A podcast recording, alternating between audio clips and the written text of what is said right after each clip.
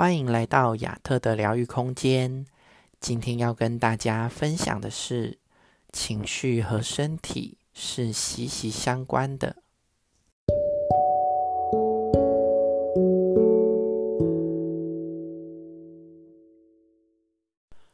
通常我们焦虑时会拉肚子或是胃痛，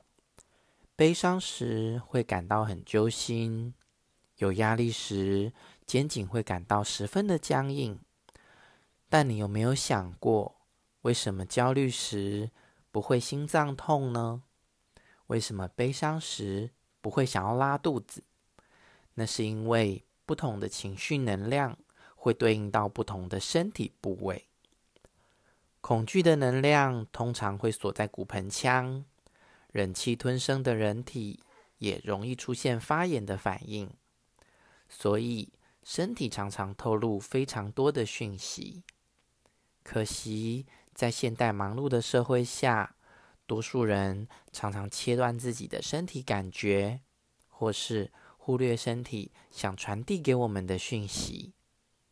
都要等到日积月累，忍到最后细胞都已经病变了，或是已经崩溃了，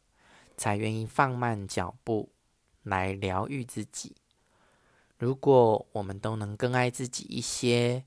早点回过头来学习如何照顾自己，